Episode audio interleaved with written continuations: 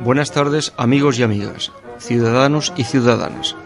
Estáis escuchando el programa La Hora de la República, una emisión patrocinada por la Asociación Unidad Cívica por la República. Este programa quiere ser un modesto instrumento en la recuperación de la memoria histórica y en la difusión de los valores republicanos de libertad, igualdad y fraternidad, laicidad y federalismo, así como la construcción de la propuesta republicana para hacer posible la Tercera República Española. Este programa está abierto a todas las colaboraciones que deseen impulsar el republicanismo y una democracia más participativa y solidaria.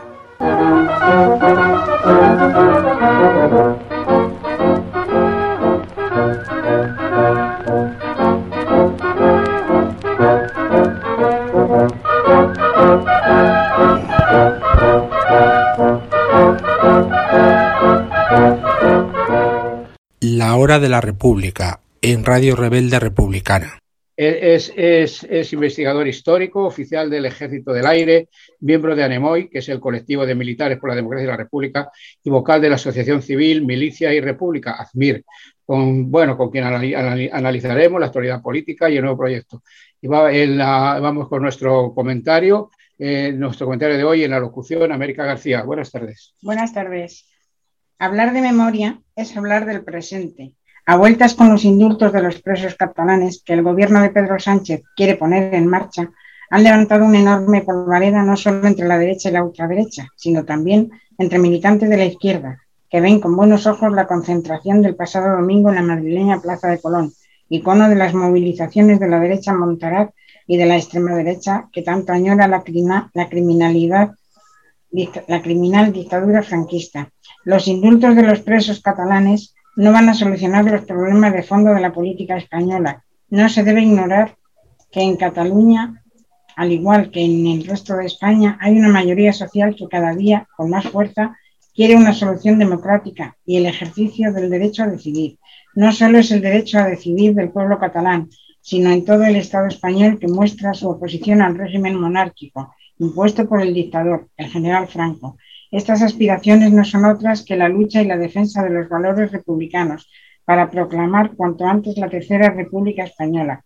Para alcanzar este Estado republicano, democrático, deben influir, confluir todas las luchas por la defensa de unas pensiones dignas, por la derogación de las lesivas reformas laborales del PSOE y PP, contra la ola de despidos de cientos de miles de trabajadores y trabajadoras, que engrosan un paro por encima de los cuatro millones de desempleados y desempleadas, una lucha frente a la monarquía, las instituciones franquistas que aún hoy están vigentes, el capital financiero, la corrupción que salpica a la clase política y a la propia figura del rey emérito.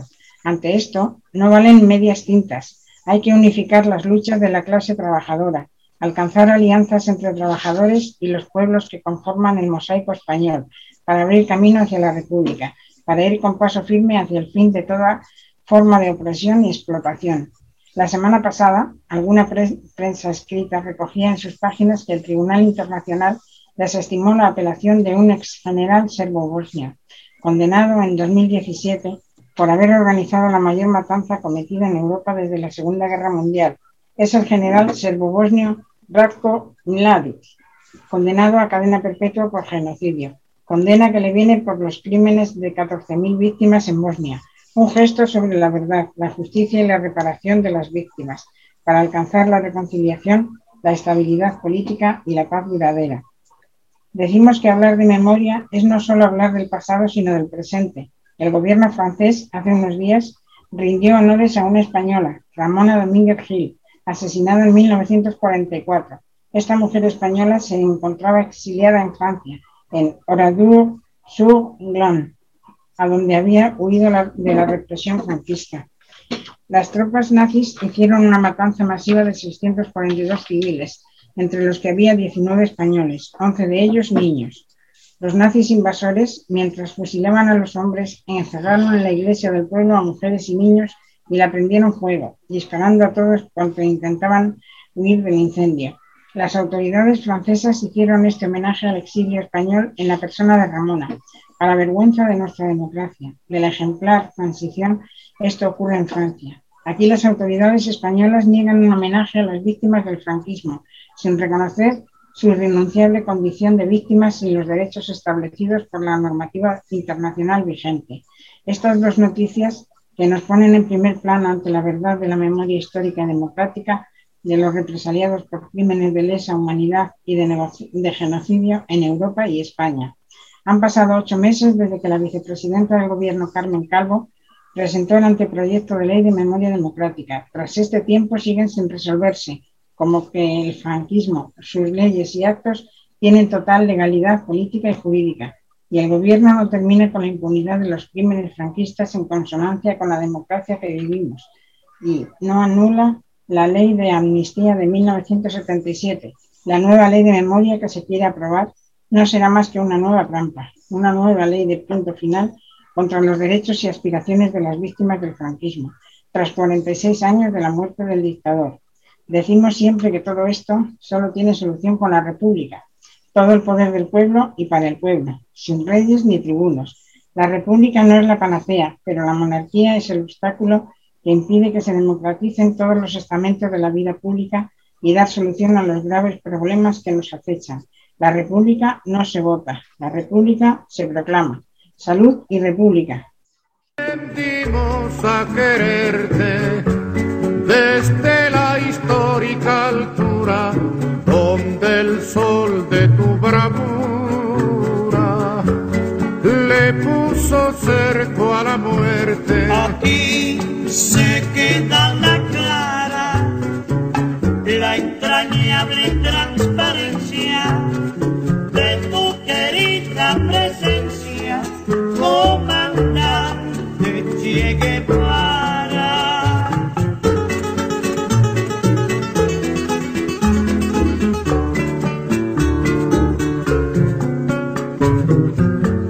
Tu mano gloriosa y fuerte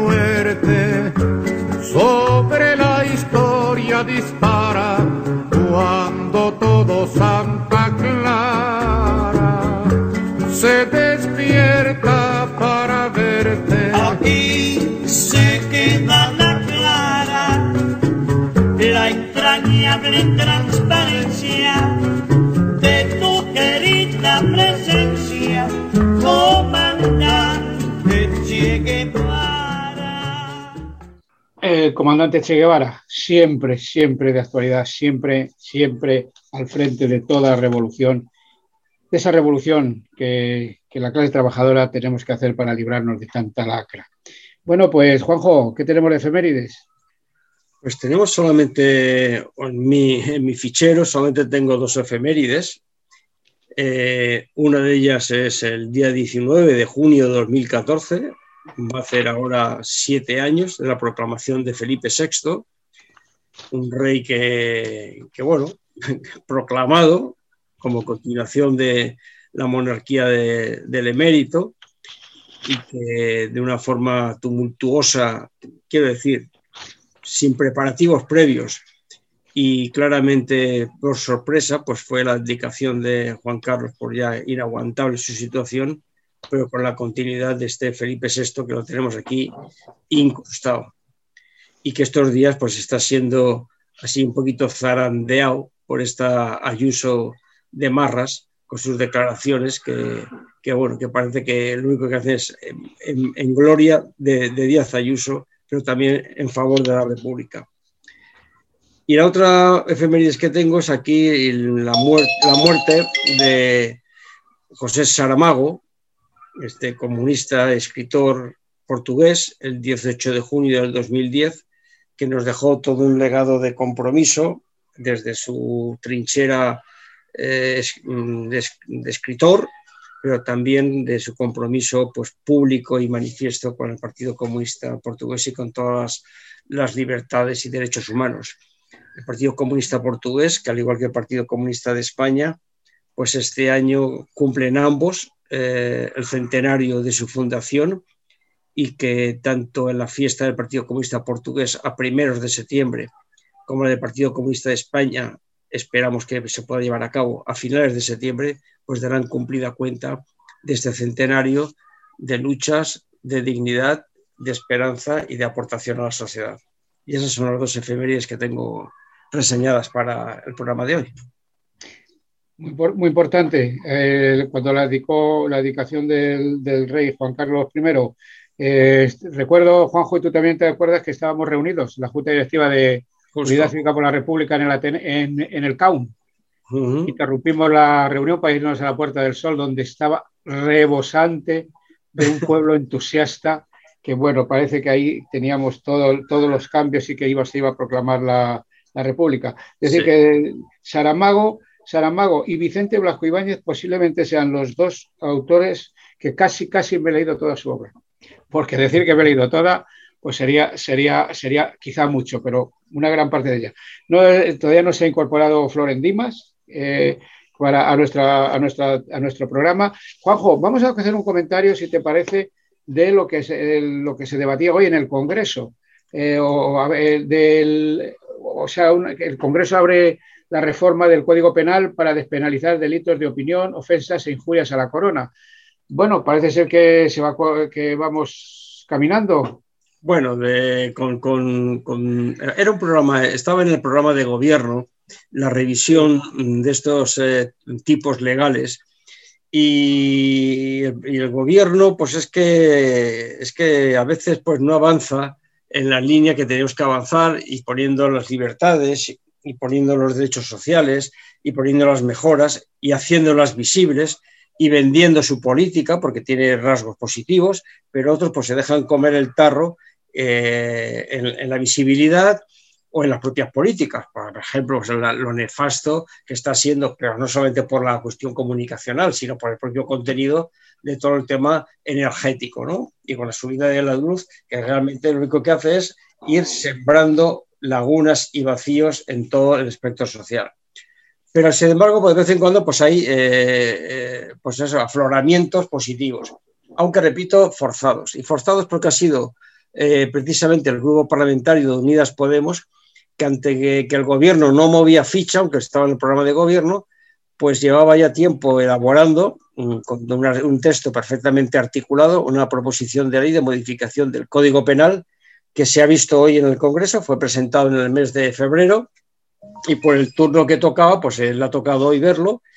Una modificación del Código Penal, pues que cuestiona y por lo tanto propone la modificación o la anulación según los casos. Tengo aquí por aquí el texto, pero no me da tiempo de mirarlo, pero sí el contenido fundamental de tres tipos legales. Tres tipos legales que están penados. Uno es el tema de los delitos contra la corona, eh, que hay que matizarlos porque ahora mismo todo esto es un coladero y cualquier cosa puede ser llevado a ese extremo. Más coladero todavía si cabe, así es el tema, el delito contra los sentimientos religiosos, esta figura arcaica y aparte completamente indeterminada, esto de los, de los sentimientos religiosos. Y después hablaremos también de otros sentimientos como estos de, del cura este de Tenerife, a cuenta de, de la burrada de la burrada este de asesinato de las niñas. Pero bueno, sentimientos para sentimientos múltiples, ¿no?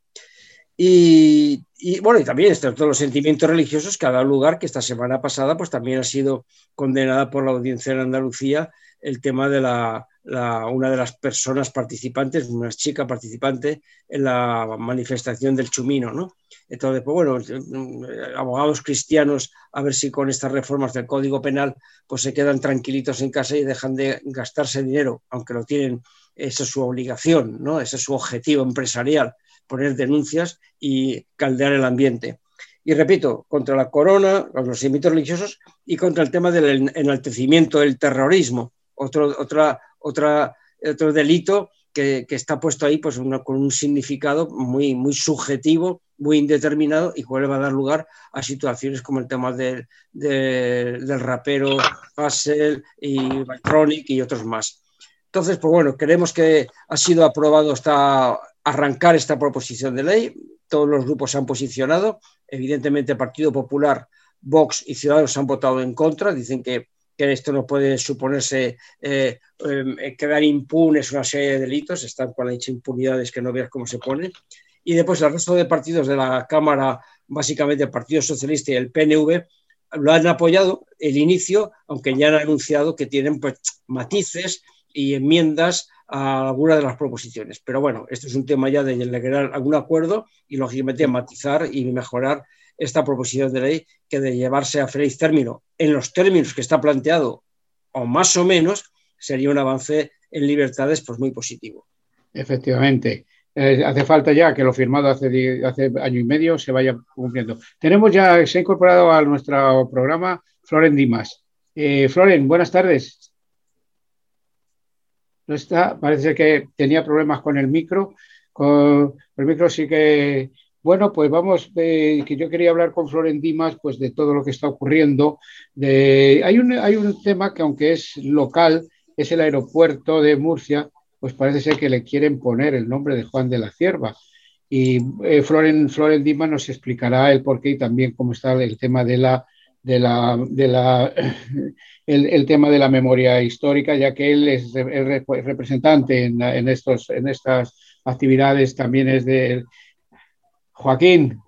¿Qué tal estás allí en Barcelona? Ahora, está abierto. Ahora lo tiene abierto. Estamos bien, estamos bien. Deja paso a Floren Dimas, ¿no?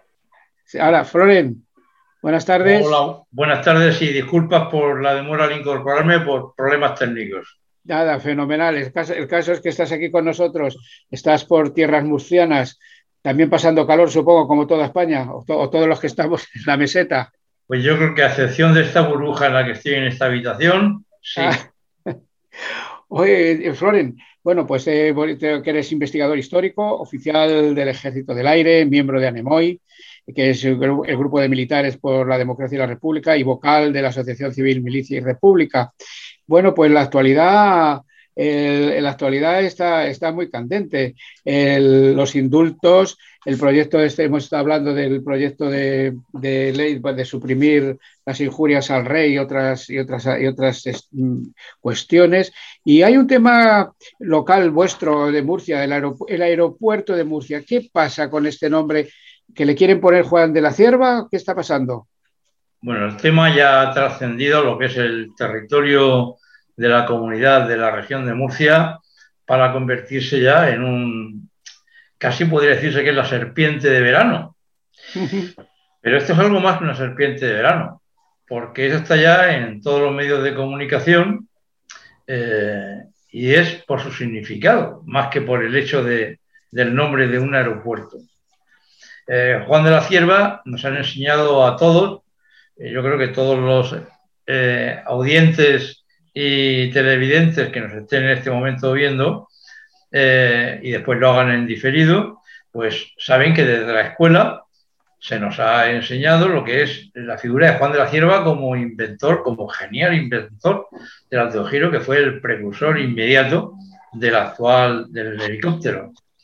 Eh, y aquí nadie, nadie debate la genialidad del inventor, pero yo estoy, le decía el otro día a unos compañeros en un en una videoconferencia, eh, que si Juan de la Cierva, eh, posterior a la invención del autogiro, eh, hubiese sido condenado por un tribunal por pederasta, hoy no estaríamos con ese debate, porque todo el mundo abominaría de que un aeropuerto de esta categoría, un aeropuerto que no es territorial, que es internacional, llevase el nombre de un pederasta.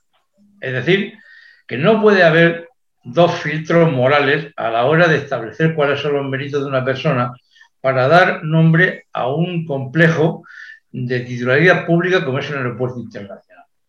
Es decir, no hay un Juan de la Cierva, genial inventor, y otro Juan de la Cierva, golpista.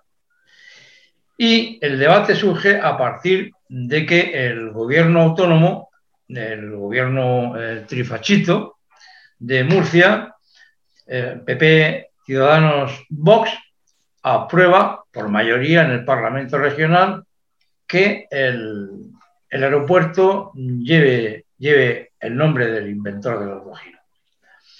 Lo plantea, pero claro, quien tiene la autoridad para conceder esta titularidad es Aviación Civil, que depende del Ministerio de Transportes. Hace la petición y la petición es dos años más tarde denegada en virtud de el informe presentado a instancias de la Federación de Asociaciones de Memoria Histórica de la región de Murcia, al director general de la Memoria Democrática por el historiador Ángel Viñas. Y a partir de este momento se arma el, remolino, porque claro, el, el trifachito que no tiene competencia más que para proponer, pero no para decidir, pues ve que hay un gobierno del Estado que dice que no, y además dice que no y lo justifica con un informe que por otra parte es irrebatible. Es irrebatible porque está basado en documentos contrastados y contrastables. Y hoy, especialmente hoy, y rebatiendo la afirmación del gobierno de Murcia y de toda la, la ofensiva puesta en marcha por la caverna ciervista que existe, no es una caverna de apellidos, sino es una caverna de opciones ideológicas. Es decir, estamos hablando de lo más ultra dentro de la derecha que hay en el territorio de esta comunidad autónoma, que es la familia La Cierva. Ellos y sus cohortes de seguidores de los medios de comunicación, y no solamente de los medios de comunicación privados, sino hasta de los públicos, hasta este momento, pues publicitan lo que es la decisión de lo negativa, pero omiten hasta ahora las razones por las que el Ministerio deniega esa autorización. Sí. Hoy, precisamente, en el diario La Opinión de Murcia, publican un artículo, perdón, publican la carta, ese documento lo facilita Ángel Viñas, acompañando a un artículo demoledor contra eh, la, la, como diría, la pataleta que ha cogido el gobierno de Murcia y es adjunta el original de la carta, que es de seis páginas, ¿eh? que escribe Juan de la Cierva en septiembre de 1936 al general Mola, dándole cuenta numérica del envío de munición de 7 y 7,92 milímetros y de 500 fusiles que ya están pagados y que forman parte de un lote que se especifica en una cuenta eh, aparte.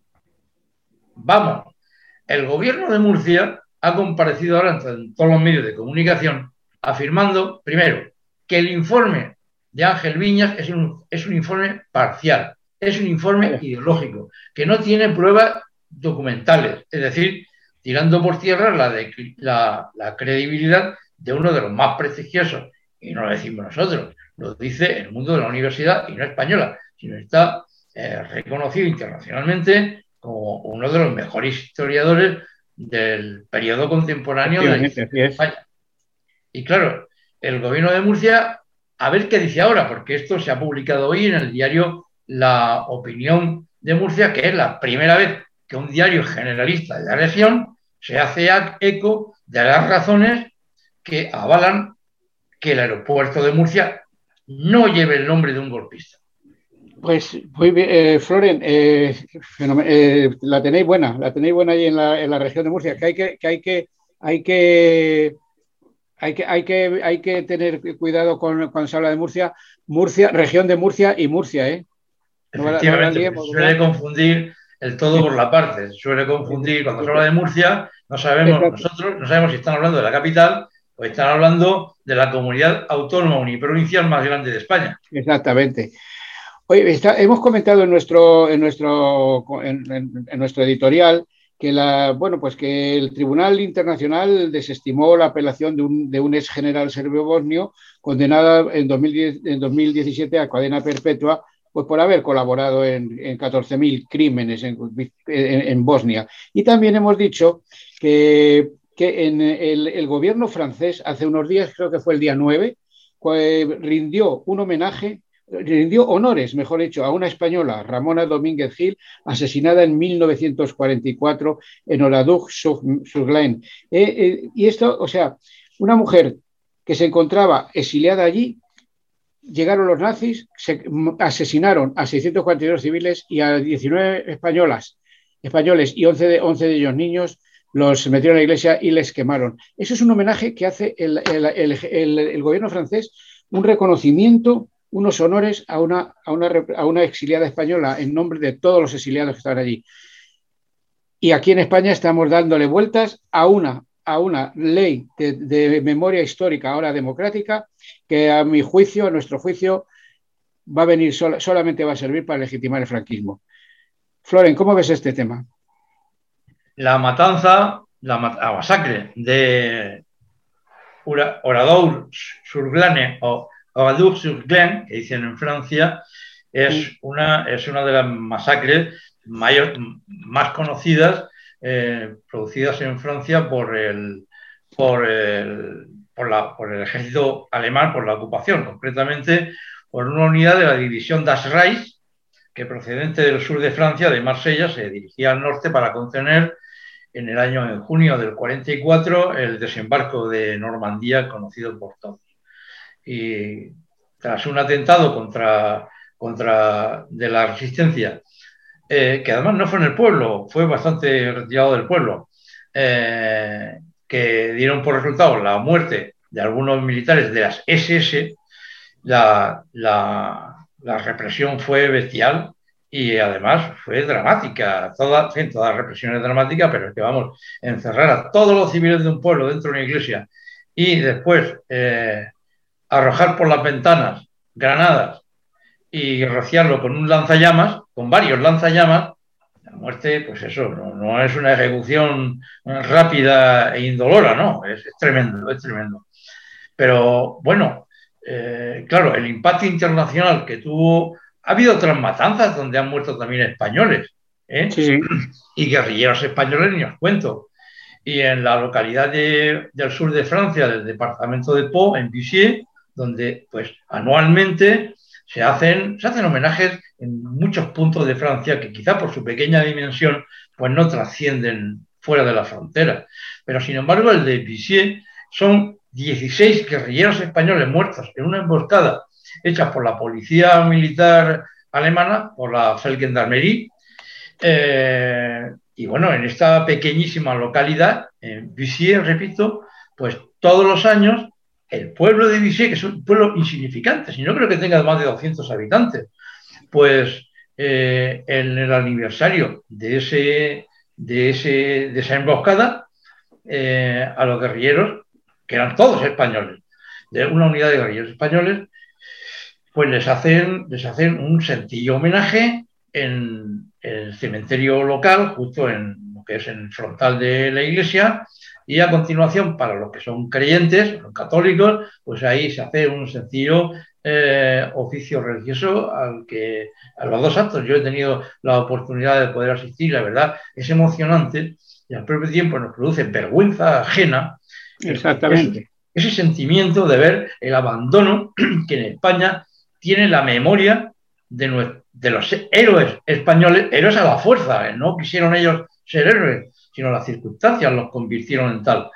Y que, sin embargo, aquí en España, pues se tiene este olvido eh, institucional al que la ley, la proposición de ley eh, o el proyecto de ley de memoria histórica pretende pretende pues eh, reparar, no jurídicamente, pero por lo menos tener un reconocimiento institucional promovido desde el propio Estado, no desde el gobierno, sino desde el Estado, que no en modo alguno eh, representa las aspiraciones eh, de los colectivos racionalistas y de la izquierda en, en, en, general, que es el reconocimiento jurídico de su condición de víctima. Pero es que en España es que no es ni una cosa ni la otra, ni, ni hay un reconocimiento jurídico ni hay un reconocimiento institucional y, consecuentemente, no hay más reconocimiento social que el pequeño mundo de la izquierda y los demócratas españoles que están sensibilizados con el, tema, pues se, empeña, se empeñan, nos empeñamos en dispensarles.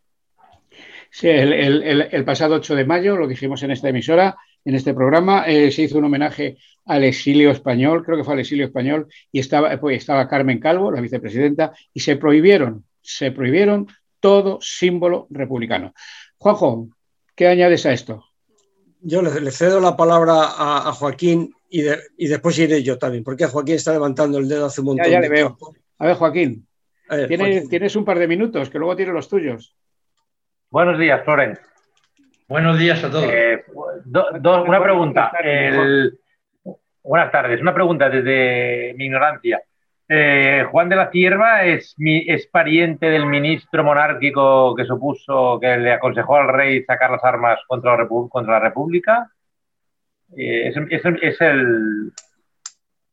Claro, es, la saga. Es, eh, es la saga. ¿Es su padre o su.? su abuelo es su padre y su abuelo es Juan de la Cierva Peñafiel. Si es que es toda una saga. Pero para evitar que nos digan que ese argumento, que, que las responsabilidades son personales, no de una saga o no de, un, de una herencia familiar, pues entonces nosotros no comparecemos ante los medios de comunicación ni nuestras declaraciones ni manifiestos con el tema familiar, pero ya, eh, si hay que analizarlo desde este punto de vista, Juan de la Cierva no es una isla, es una, una, un tentáculo más del caciquismo radical murciano en la vía política. No solamente la vía política, en este caso la vía política, la vía civil, la vía mediática, mediática y no se olvide, ligado íntimamente a la vía financiera. Después, después otra pregunta. Eh, como militar, como aviador republicano, eh, no me acuerdo ahora el nombre, fue el que inventó el motor de turboreacción, ¿no? Que murió en. Tetuán o en, no, Hidalgo Cisneros, no, Hidalgo, no, eh, fue un eh, militar que estaba en la base de Tetuán, en el No. aeropuerto, en el, aero- eh, en el aeropuerto, ¿no? De, aero- de aeroplanos, no me acuerdo cómo se llamaba el militar, que fue un, que se llevó, A se ver, llevaron los planos, la documentación, ¿no? El aeropuerto era el Atalayón, en Melilla. Era el comandante Melilla, el que lo- de la base, que era, caramba, en este momento se me hace un vacío, es capitán, ascendió póstumamente, lo ascendió a la República comandante y fue el que resistió durante varias horas el, el asedio por fuerza de por fuerza de, eh, de los regulares de Melilla, creo que era recordar, eh, pero vamos, resistieron con las armas que tenía, hasta que agotadas las municiones, pues se rindieron. Y a las pocas semanas eh, fue ejecutado él y creo que un alférez y algún, y algún mando más de los que resistieron. Fue la primera resistencia armada que hubo frente, a, frente al golpe de Estado y fue, y fue en Melilla, ni siquiera en la, en la península. Eh, ¿Qué te, caramba, es que no recuerdo ahora mismo el nombre, caramba. qué te iba a decir? Y, y- La hija y la, Carlota, la-. Carlota La O'Neill, relación- es la hija. Virgilio Leret. Espérate, que le Virgilio. Leret, caramba. Bueno, oye, ¿no? Floren, volviendo, Leret, Leret. Leret, vol- volviendo a Murcia, Floren, yo quería preguntarte, porque esto ya es un tema, aparte de decisiones políticas, también como esto se sale en, la- en la- en los medios públicos. Ángel Viñas, tú lo has comentado, vamos, en- imbatible, imbatible porque es un historiador de reconocido y no, no da punta sin hilo. El mundo académico en Murcia, que hay que echarle también aparte, ha salido bajo punto de vista historicista confrontando con Ángel Viñas o está agazapado? De momento, eh, la universidad es un mosaico variopinto de sensibilidades. Tratándose de Murcia, ese mosaico es con un color predominante. Es decir, la izquierda no es predominante, y mucho menos en. No digo la izquierda, ¿eh? No digo la izquierda, sino la democracia, el color democrático, a mi modo muy subjetivo de ver, no parece ver, no parece que sea el, el color predominante en la Universidad de Murcia. Lo que no significa que si haya en el cuerpo docente, que haya muchos irrelevantes eh, miembros que ya tienen acreditado su, su posicionamiento democrático. Pero claro, eh, en materia de historia, el departamento de historia no es la universidad, es una parte de la facultad de letras. Y es una parte que no es mayoritaria, ni mucho menos. Y dentro de ella hay pues, profesores tan, tan, tan reputados como el catedrático de Historia Contemporánea, eh, eh, Pedro María Egea Bruno, o, o, ha sido, hasta hace, se jubiló, encarna Nicolás Marín, eh, Carmen González Martínez, lamentablemente recientemente fallecida, y algunos profesores más, pero no muchos, ¿eh? no muchos, que se han pronunciado cuando ha habido algún debate en el que se ha cuestionado pues, eh, temas relacionados con, con la República y la guerra civil aquí en Murcia. De momento, el, el de hasta ahora, realmente las únicas aportaciones eh, demoledoras e innovadoras que abren luz en esa cara oculta de Juan de la Cierva de manera mm, eh, irrebatible son las aportadas ahora por, por Ángel Piña. Ya antes, Gabriel, este, Gabriel Jackson, Gabriel Jackson, Sí. no, Gabriel Cardona. O, o Gabriel Cardona, Gabriel Jackson. Sí, No, sí, no. soy- eh, es otro, Sí, yo- es otro. sí. Sí, Eh, estudió, no, no fue Gabriel Jackson, Preston. ahora mismo Paul, Paul Preston. Preston, Paul Preston, Paul Preston. ha investigado también el tema de Juan de la Cierva y coincide con Ángel Vinchas en, en que tiene acreditado, en que tiene acreditado, pues, caramba, o sea, formar parte del lobby financiero político, eh, diplomático en Londres, él como parte activa y muy, y muy relevante, preparando desde antes de la sublevación ¿eh? lo que es el, el apoyo mm, el apoyo, sobre todo de Italia. Y bueno, hasta tal punto de que está documentado eh, por, en este caso es por Ángel Viñas, la presencia en Roma, en, en Roma, con a la presencia con Mussolini, de Juan de la Cierva y el equipo diplomático, mm, político, financiero que le acompañaba, que le arrancó el compromiso de ayudar al, al movimiento eh, rebelde con armas y sobre todo en aquellos primeros momentos con aviación. Esos son hechos probados. Lo demás son hipótesis, pero estos son hechos probados y además constatables, porque una, una de las virtudes de, de Ángel Viña, que, que todos los que han tenido la oportunidad de leer, eh, de seguir su trayectoria, de leer alguna de sus obras, es la aportación de referentes, es decir, las referencias de su. Es decir, a veces concede al- al- a, la- a las notas de pie de página casi tanta atención como, como al texto, es decir, dice dónde está el documento en donde él acredita que dice tal cosa. Así es. Eh, también hay otro, Ricardo de la Cierva Yoces, también fue ministro con Franco, allá en el. Bueno, ya, de- no, ya no con Franco, sino, sino, más, sino posteriormente. Pero es una saga, como dice. sobrino, como sobrino, si Sobrino, es que ¿eh? están en Sí, el sí. ajo, si es que están en el ajo. una- una saga importante. Eh, hay una anécdota de este hombre, a ver si nos da tiempo contarla. Luego, luego lo referiremos si nos da tiempo. Bueno, pues son las 19 horas y 40 minutos. Antes de darle paso a, a nuestro compañero y amigo José eh, Joaquín Soler Cura, una pregunta, Floren, eh, eh, que me la respondas en un par de minutos. ¿Se ha aplacado el, el- el ruido de sables en los cuarteles o está, o está dormido o cómo está? Porque, porque lo que hablamos de la memoria histórica, aquí no se toca nada del franquismo y bueno, y el, y el- y el Tribunal Superior de Justicia que dijo que la, la apología al franquismo viene a ser libertad de expresión. ¿Qué dices? Bueno, la verdad es que, visto desde fuera, parece que, que las, las, eh, la, sala, la sala de banderas, eh, por emplear un término que se empleó mucho en la posguerra, ¿no? Y el ruido de sables anda aparentemente tranquilo. Y bueno, razones eh, no les faltan a los militares eh, antidemocráticos, que son muchos y con mucho mando, porque razones para tranquilidad, quien más les aporta esas razones es el gobierno que tenemos. Cuando la ministra, y ante la denuncia pública que se le hace de la existencia de una infiltración nazi en las Fuerzas Armadas, en vez de, siquiera por, por, cumplir, por dar una impresión de que el tema le preocupa, decir, bueno, estamos en ello, vamos a hacer, vamos a abrir un expediente de investigación. No, no, no, directamente va y lo niega. Es decir, con esto aplicado a la medicina, es cualquier enfermo que tenga una enfermedad y el médico ni siquiera, ni siquiera le hago una prueba para ver si realmente esa enfermedad, el grado de desarrollo que tiene, si se niega la enfermedad, pues se niega el tratamiento, no hay tratamiento y la enfermedad sigue su curso. La enfermedad no se para porque se niegue el tratamiento.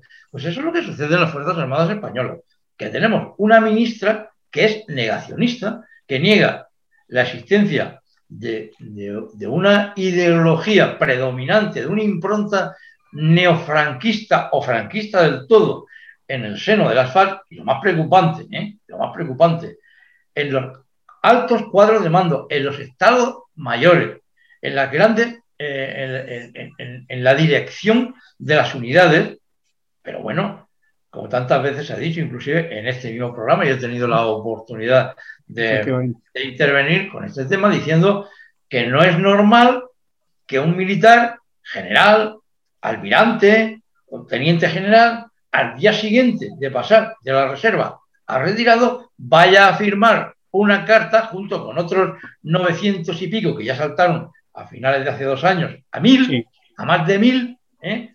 diciendo que reivindicaban la memoria histórica del general Franco. Entonces, claro, un militar. No, Franco como militar, no como, como estadista. Sí, sí, pues yo, la militar del general Franco, no dice generalísimo. Entonces, claro, eh, no es normal que mil coroneles, mil coroneles, pero los tenientes coroneles y comandantes eran, eran hechos, eran una estadística muy puntual. La mayoría eran generales, coroneles, contraalmirantes, vicealmirantes, almirantes y hasta tenientes generales, ¿eh? mil. O sea, ¿qué tanto por ciento representan coroneles, almirantes y generales ese número en relación con las Fuerzas Armadas? Pues significa que todo el staff de las Fuerzas Armadas que han habido en España hasta 1995 y más, pues han sido todos franquistas. Y entonces, nada, y considerando que el espíritu imperante en las unidades de las FAS es la tradición, que es algo intangible, que no se ve, que no se escribe, que no se estudia, pero que está ahí y que está enraizado en el ADN de, de las unidades del ejército español Nada dice que al día siguiente de un señor abandonar la poltrona de esa unidad, el que la ocupa ya sea un demócrata. No es así. No es así. ese es, el, grave problema. Efectivamente. Si se niega la existencia de una impronta franquista importante eh, que huye y que está, eh, que, que está instalada en la sociología y en la mente, no solo de los altos mandos, sino de los mandos, que se decía antes, subalternos a nivel de oficial. Y de ahí para abajo, pues mm, va a ser muy difícil, muy difícil que se pueda reconvertir esta situación para tener un ejército que por estructura nunca puede ser democrático, pero que esté inspirado en valores democráticos. Muchas gracias, Floren. Eh, bueno, pues son las 19 horas 45 minutos. Estamos en la recta final del programa y tenemos a Joaquín Soler Cura, que es nuestro, nuestro corresponsal en Barcelona, la tercera capital de la Segunda República. Joaquín, adelante con tu crónica, que te tenemos ahí, bueno, aunque has, aunque has intervenido cuando ha sido oportuno, adelante con tu crónica. Tienes tus cinco minutos de gloria, ya sabes. Poquito me dejas intervenir, Juan. Juanjo y Ángel. Empiezo. La estupidez insiste siempre, decía Albert Camus. El general José Sanjurjo desde el año 28 era director general de la Guardia Civil. Su neutralidad durante la proclamación de la República lo confirmó en el cargo. Posteriormente, en enero del 32, fue trasladado a la dirección de Carabineros. La sublevación del 10 de agosto de 1932 en Madrid y Sevilla fue organizada por terratenientes monárquicos, partidarios de derechas, con el soporte económico del banquero Juan Mar y militares liderados por el general Sanjurjo. El gobierno actuó con eficacia y rapidez, deteniendo a los conspiradores. Un tribunal militar los juzgó en consejo de guerra y los condenó a la pena de muerte. Numerosas voces pidieron un escarmiento y la aplicación de las condenas, incluso miembros del gobierno. Manuel Azaña, que era presidente del gobierno y ministro de guerra, estaba a favor de conmutar la pena. Josefina Carabias cuenta cómo Azaña le pidió a través de un diputado de Acción Republicana que realizara una entrevista a la madre de Fermín Galán partidaria del indulto de los sublevados. Para publicarlo en la prensa era necesario crear una opinión pública favorable a la concesión del indulto de los conspiradores. La monarquía cometió el disparate de fusilar a Galán y García Hernández, disparate que influyó no poco en la caída del trono. Procuremos no incurrir en hierro análogo. Se ha de acabar con la historia de los levantamientos y los fusilamientos, haciendo ver que esas acciones no producen ni gloria. Más ejemplar escarmiento es Sanjurjo fracasado, vivo en presidio, que Sanjurjo glorificado, muerto, decía Manuel Azaña en los diarios del 32 al 33, el apunte del 25 de agosto del 32. Al final, el presidente de la República, a propuesta del gobierno, les concedió indulto, que se transformó en cadena perpetua. No fueron pocos los que recriminaron a Azaña la decisión de indultarlos, entre ellos Juan Neguín, pero él siempre mantuvo que había hecho lo correcto. El general Sanjurjo no pidió perdón y nunca se arrepintió de la conspiración. Posteriormente, el gobierno de Lerroux le concedió la amnistía en abril del 34 y se exilió a Portugal. Desde el exilio siguió conspirando y se puso frente al golpe militar del 18 de julio del 36 contra la República. Un magnífico éxito siempre está acompañado de un enorme riesgo de fracaso, decía Winston Churchill. El indulto es una suspensión, parcial o total, de una pena impuesta. Es un acto político, no judicial, donde se valora la conveniencia y la decisión. El gobierno de coalición empezó a navegar en la peor crisis de las tormentas, la pandemia del COVID-19, con una oposición berreando en contra de cualquier decisión o de la contraria. En Cataluña llevamos unas décadas con años muy difíciles. Mantener a los dirigentes en la prisión cohesiona a la derecha rancia y el independentismo, ya que mantiene el relato, la tensión y el enfrentamiento. Una parte de la sociedad se dejó deslumbrar por los cantos de un proyecto irreal. El independentismo aún conserva una amplia base social. Otra parte de la sociedad nos mantuvimos en nuestras convicciones, defender los servicios públicos, los valores democráticos, respetar la legalidad y las instituciones. Mantener el diálogo para cambiar Cataluña es necesario porque también queremos cambiar España.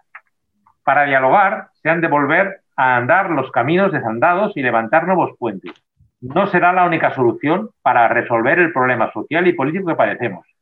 Necesitamos recuperar la conveniencia y la concordia, primero entre nosotros y después entre los pueblos de España. Hemos de rescatar el valor del diálogo y de la negociación para solucionar los problemas. El Gobierno ha de tomar otras medidas y evitar la dejación de funciones, mostrar su presencia y su interés con, nuevas propuestas, nuevas inversiones y nuevas soluciones, descentralizar el país, reubicar los órganos de poder político y judicial en el resto del territorio. Un plan de infraestructuras y de movilidad, aprovechar los medios audiovisuales actuales. Quien tenga interés en gobernar Cataluña, tiene interés en gobernar España. Salud y República a todos. Muchas gracias, Joaquín. Muy interesante tu crónica, como siempre. Eh, lo decíamos, lo decíamos eh, también en, nuestro editorial, bueno, pues que los indultos de los presos catalanes no van a solucionar el problema de fondo, en la política española, pero no se debe ignorar que tanto Cataluña como una gran parte de la ciudadanía española queremos acabar con este sistema monárquico y queremos llegar a una república. Pues son las 19 horas y 50 minutos. Eh, tenemos el, el, rincón poético, tenemos también la, la, agenda, que hoy vamos a hablar de las marchas saharauis.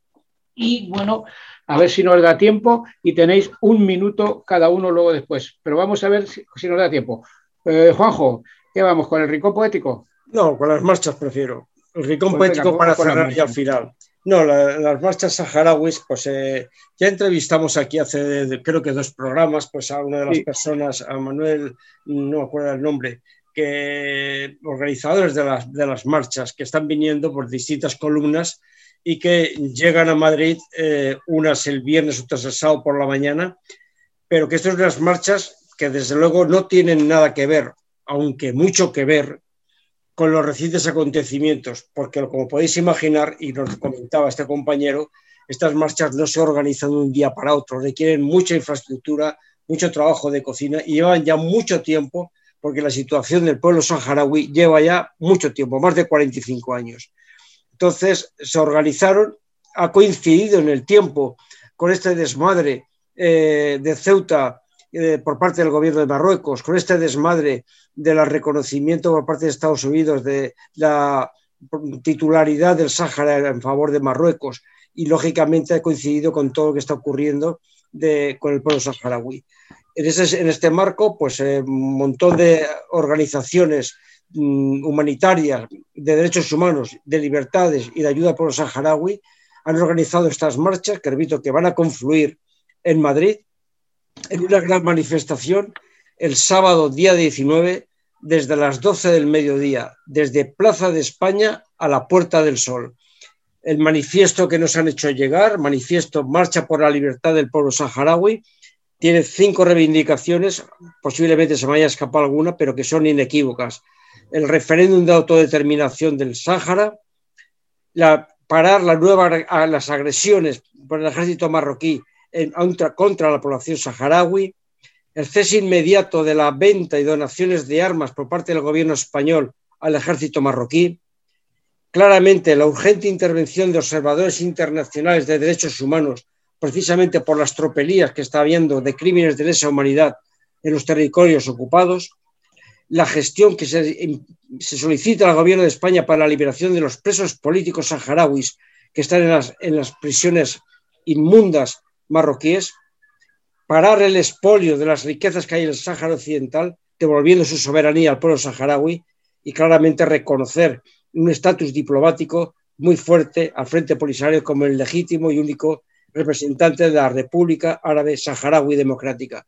Yo creo que el pueblo español tiene que ser sensible, lo que no es este gobierno ni los anteriores, a la lucha del pueblo saharaui, lo menos que no es a la lucha del pueblo palestino, y por lo tanto es un llamado que hacemos desde la hora de la República a esta manifestación, al menos el sábado 19 a las 12 del mediodía, desde Plaza de España a la Puerta del Sol, acompañando a las columnas que desde hace lo menos más de un mes están viniendo andando desde distintos lugares del Estado. Sí, cuando hablamos fue con Manuel, con Manu Vallasote, Vallasote, estuvimos hablando con él, y el jueves pasado estuve yo, el día 10 de junio, estuve en un acto en Getafe y ahí denuncié, denuncié los acuerdos ya que había en 1975, cuando el rey emérito, en funciones de jefe de Estado de la dictadura franquista, acudió al territorio saharaui occidental. Ya estaba todo el pescado vendido, valga la, el simin por, el, por el, la, pesca que hay en esa zona. Ya estaba todo vendido con Marruecos y con, y con, el, y con Estados Unidos. Lo mismo que cuando eh, en 1976 pues eh, fue Arias Navarro el que dijo que el pueblo español se desentendía de todo, el, gobierno español se desentendía de todo lo concerniente a esto. Y ojo, ojo que el, gobierno actual, bueno, han pasado siete presidentes de gobierno, el, el gobierno actual se le ha pedido en el Congreso una, pregunta, se ha hecho una pregunta sobre esto, y dice que España se considera desligada de toda responsabilidad de carácter internacional con relación a la administración del Sáhara Occidental desde la carta enviada el 26 de febrero de 1976 por el representante permanente de las Naciones Unidas al secretario general de la ONU. Es decir, se remiten al año 1976 y nadie, nadie ha hecho nada por el pueblo saharaui. Pues, eh, Floren, un minuto para cerrar esto. Tenemos que ser optimistas con la reforma, con la, con la ley de memoria histórica. Conecta, conecta el micro. Conéctate el micro. Lo tienes desconectado. Ah, eh, bueno, pues eh, Joaquín, ¿qué perspectivas hay desde Cataluña? ¿Nos vamos hacia la República o cómo? Un minutito, ¿eh? Espero, que, espero que nos vayamos de la Republiqueta catalana para ir a la República. Lo que pasa es que esta mañana eh, Per Aragonés, presidente de la Generalitat, ha dicho que acudiría a la cena con Felipe VI y por la tarde ha lanzado un desmentido diciendo que no acudiría a la cena con Felipe VI. Eh, es un paso adelante y dos pasos atrás. Eh, eh, Jordi Sánchez, secretario general de Junts pel Pucci, dice que, el 1 de octubre no sirvió para nada y, después, al cabo de un, dos días, lanza otro desmentido diciendo que sí que sirvió y que se desdice de lo que, de lo que he dicho antes. Me explico, Ángel, están, no, no, están, no tienen una política, no tienen una idea clara. ¿entiendes? pues Floren sigue sin, sin su ya se despide, ahí la tenemos. Bueno, pues Juanjo, vamos con el rincón poético. Pues en el rincón poético tenía preparado aquí pues eh, algo mucho más eh, tenue, pero muy potente, de Pablo Neruda, uno de sus poemas de los 20 canciones, 20 poemas de amor y una canción desesperada, que me gusta leerlo y os lo voy a recitar a declamar, como se dice, a todos vosotros y a todos los oyentes. Poema número 15, que dice así. Me gustas cuando callas porque estás como ausente y me oyes desde lejos y mi voz no te toca. Parece que los ojos se te hubieran volado y parece que un beso te cerrara la boca. Como todas las cosas están llenas de mi alma, emerges de las cosas llenas del alma mía mariposa de sueño, te pareces a mi alma y te pareces a la palabra melancolía.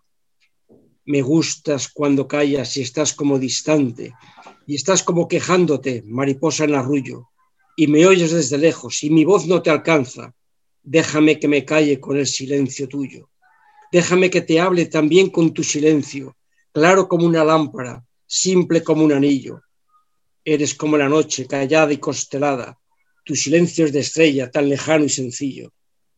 Me gusta cuando callas porque estás como ausente, distante y dolorosa, como si hubieras muerto.